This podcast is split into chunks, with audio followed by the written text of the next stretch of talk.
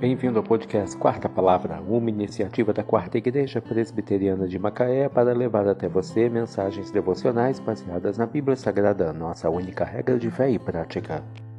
Nesta quarta-feira, 14 de fevereiro de 2024, veiculamos da sexta temporada o episódio 45, quando abordamos o tema Porção Diária. Mensagem devocional de autoria de Charles Haddon Spurgeon baseada em 2 Reis 25, versículo 30.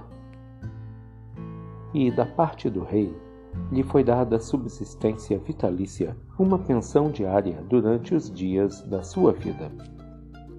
Joaquim não foi expulso do palácio do rei com um suprimento para durar alguns meses, mas suas provisões lhes eram dadas como pensão diária.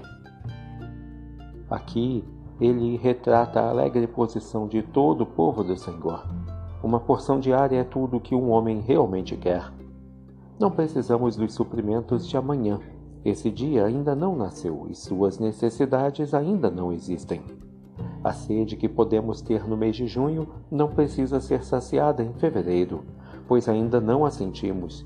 Se temos o suficiente para cada dia conforme os próximos dias chegarem, nunca conheceremos o querer. O suficiente para o dia é tudo o que podemos desejar. Não podemos comer, beber ou vestir mais do que o suprimento de comida, bebida e vestuário do dia. O excedente nos dá o cuidado de guardar e a ansiedade de vigiar contra o ladrão. Um cajado ajuda o viajante, mas um feixe de cajados é um fardo pesado. O suficiente não é apenas tão bom quanto um banquete, mas é tudo que o maior glutão pode realmente apreciar. Isso é tudo que deveríamos esperar. Um desejo por mais do que isso é ingratidão. Quando nosso Pai não nos dá mais, deveríamos nos contentar com sua dose diária. O caso do Joaquim é o nosso.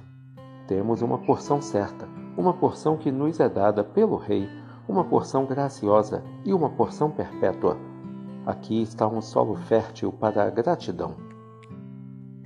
Amado leitor cristão, na questão da graça você precisa de um suprimento diário, não um estoque de força.